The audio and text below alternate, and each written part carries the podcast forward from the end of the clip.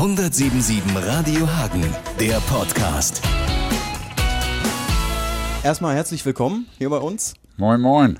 Sie sind jetzt hier bei uns natürlich, um das Buch zu, äh, vorzustellen. Aber ja, wie oft kommen Sie eigentlich so noch nach Hagen? Ist ja Ihre alte Heimat. Und was sind dann so für was sind Pflichttermine quasi, die man dann hier abreißt? Pflichttermine gibt es bei mir nur. Nur gibt es so nicht. Mein Kind besuchen, meine Kumpels besuchen, das war's. Sonst habe ich auch keine mehr hier. Aber wie oft sind Sie denn so hier? Mal mehr, mal weniger. Kann ich keine Zahl zu sagen, ist so. Aber Kann sein, dass schon. ich. Ja, ja, regelmäßig, unregelmäßig. Das kommt, glaube ich, hin. Was sind so die, die schrägsten, die coolsten Erinnerungen beim Thema Hagen? Die coolsten Erinnerungen, wenn ich schräg rüber gucke, CVJM. Das ist eins von den cool. Was ist da so abgelaufen? Also, Ne, da habe ich ein Jahr gewohnt. Eingliederungslehrgang nannte sich das damals. Weil ich hatte ja nur ein Abgangszeugnis und brauchte Hauptschule. Und dann sagte, sagte man früher dazu Eingliederungslehrgang und danach habe ich dann meine Lehre gemacht und dann passte das alles. Kommen wir mal zum Buch. Ähm, äh, Sie nehmen da in dem Buch jetzt nicht gerade ein Blatt vor den Mund, erzählen ziemlich frei von der Leber weg, würde ich jetzt einfach mal sagen, wie Sie früher drauf waren. Ähm, passt auch irgendwie der Titel dann, ne? Leben auf der Kante. Ja, ja, ist ja so. Das ist so und das, ja, ich bin schon ein bisschen ruhiger geworden, aber das kommt, glaube ich, mit dem Alter. Und damals war ich halt einen harten Knochen oder einfach nur Scheiße, egal wie man es nennt. Und da muss auch darüber geschrieben werden. Und da soll man mir auch das Recht einräumen, darüber zu schreiben zu können. Ne, und nicht, dass jetzt nach 30 Jahren die Leute kommen und einen Finger hochheben. Die müssen erstmal das alles überleben, was ich gemacht habe. Es ist so, weil, weil, weil lustig war mein Leben nicht. Ich finde das, ich kann das, ich heiße das jetzt auch nicht mehr gut mit den ganzen Hauereien und Prügeleien, aber es ist nun mal, so war ich. Was soll ich jetzt machen? Soll ich mich jetzt selber kreuzigen? Pappelapapp. Und nach 30 Jahren Entschuldigung sagen. Das wäre der Hohn für die Leute, denen ich es angetan habe. Aber so äh, erklärt es das Buch wenigstens. Was ist so Ihre persönliche Lieblingspassage in dem Buch? Das ganze Buch. Das ganze Buch. Nein, weil das ist ja, du musst das Ganze, du kannst keine Passagen da rauspicken. Wenn man wirklich wissen möchte, wie, wie der, der Untertitel so schön heißt, jetzt wie aus Frank Schröder die Kante wurde, muss man das ganze Buch lesen. Und das heißt, deswegen rede ich ja auch so schonungslos, du kannst nicht anfangen mit den schönen Sachen oder den schönen oder nur die schönen Seiten rauspicken, die Rosinen, wie es so schön heißt. Und das, was ich an Mist gemacht habe, oder wird erstmal verdrängt. Ne? Dann, dann, dann, dann, äh, deswegen habe ich so schonungslos berichtet. Und ich war früher nur mal scheiße und ich stehe dazu. Und man soll ja auch die Wandlung sehen.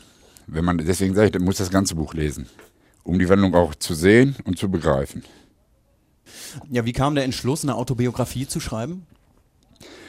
Das war ganz einfach, weil jeder weiß ja, was ich gemacht habe bis letztes Jahr. Diesen Job als Bodyguard bei Herrn Lindenberg. Und da gab es immer wieder welche, die sagten, Mann, du musst das mal aufschreiben, du musst dein Leben aufschreiben. Ich sage, Blödsinn. Naja, und irgendwann habe ich mich selber mit dem Gedanken mal befasst und denke, ja, ist ja eigentlich gar nicht mal so schlecht, wenn. Dann kam hier Schwarzkopf von Schwarzkopf, der kam schon viel früher auf mich zu und, und sagte, Eddie, du musst auch mal was schreiben. Und dann kam Tag X, wo Jenny Bauer diesen Artikel im Hamburger Abendblatt über mich geschrieben hat und es eine tierische positive äh, Resonanz hatte.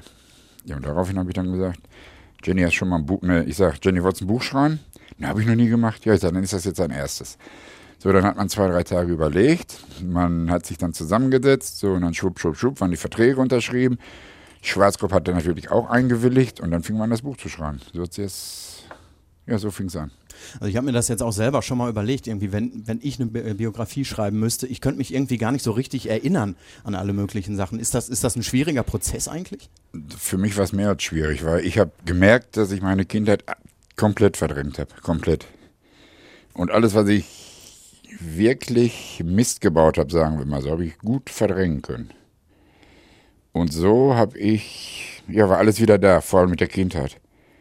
Da gab es auch einige Momente, wo ich gesagt habe, stopp, jetzt machen morgen weiter oder später oder sonst was, aber ging nicht mehr, weil ich einen Kloß im Hals hatte. Ne? Und so mit den Erinnerungen. Es kommt, ja, es kommt so nach und nach. Du kannst nicht mehr dich ganz genau erinnern. Das, das kann ich auch nicht. Aber so, so manche Sachen oder manche Anekdoten fallen dir dann ein. Die redest du dann von der Leber und schwupp hast auf einmal drei Seiten geredet. Ja, da müssen nur noch ein paar mehr dazukommen. Ne? Ja, ja, klar, natürlich. Ähm, jetzt konnte man ja auch lesen, dass dieses Buch schon irgendwie den, den Bruch mit Udo Lindenberg auch mitverschuldet hat. Ist da was dran und wenn, warum ist es so gekommen? Wissen Sie das? Da ist was dran. Das ist, Ende im Gelände mit ihm. Und ja, warum? Ganz einfach, weil ihm erzählt wurde, dass mein Buch ihm schadet.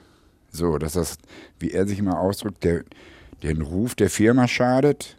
Und er dann, wo, wo er gesehen hat, dass ich gesagt habe, ich schreibe das trotzdem, oder dann kam er mit dem Spruch, äh, ich will dich ja nur selber vor dem Buch schützen. Was auch Blödsinn ist, weil ich habe nie einen Hehl daraus gemacht, was ich getan habe und woher ich komme. So. Und diesmal schreibe ich ja ausführlich, vielleicht zu ausführlich die eine oder andere Passage, gebe ich mittlerweile auch zu, okay. Aber jetzt ist es nun mal so raus. Und, und, und dann kann er nach 33 Jahren nicht kommen. Ich wusste von ihm alle gar nichts. Weil da kann ich nur noch drüber schmunzeln. Was denkt er denn, wo ich dreieinhalb Jahre war? Im CVJM-Heim? Nö. Und dass er weiß, dass ich im Knast gesessen habe und, und, und. So, und für äh, äh, geklauten Fisch oder geklaute Pflaumen vom Baum kommst du nicht den Knast. So. Das ist einfach, ich weiß, er hat die verkehrten Berater. Und deswegen kommt es zum Bruch. Es ist klar, es ist bei mir ein bisschen Trotzkopf, aber ich wollte das Buch durchhaben, weil es, ist, es beschreibt nun mal mein Leben. Und warum soll ich dann nicht davon berichten? Und ihm, ich finde, ihm schadet es nicht. Warum soll es ihm schaden? Es geht um mein Leben. Glauben Sie denn persönlich, dass Sie beide vielleicht nochmal zueinander kommen? Nein. Ich glaube nicht dran, aber ich hoffe es. Weil ich werde keinen Schritt mehr machen, das weiß ich. Ich bin fürs Betteln nicht vorbestraft.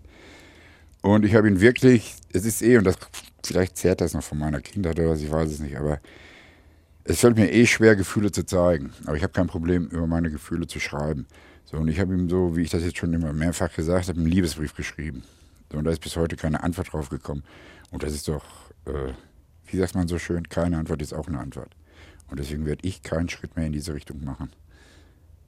Letzte Frage. Was steht jetzt noch für Sie an? Hier in Hagen ist noch ein bisschen Zeit in der Stadt oder geht es gleich weiter? Äh, ja, ich werde mich gleich noch mit meinem Sohn treffen, logischerweise. Dann haben wir, glaube ich, noch das ein oder andere Interview, weil ich will ja ein Buch verkaufen.